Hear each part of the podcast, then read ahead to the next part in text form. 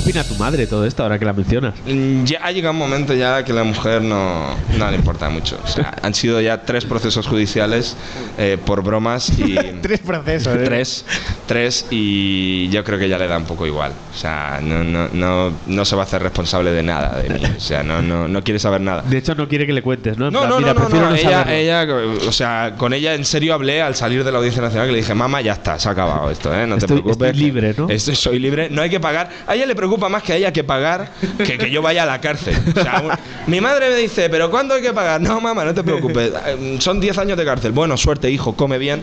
Eh, te mando si quieres unas mantas o algo y, y mucha suerte. Pero sabe que acabaré en la cárcel tarde o temprano, ella y todo el mundo.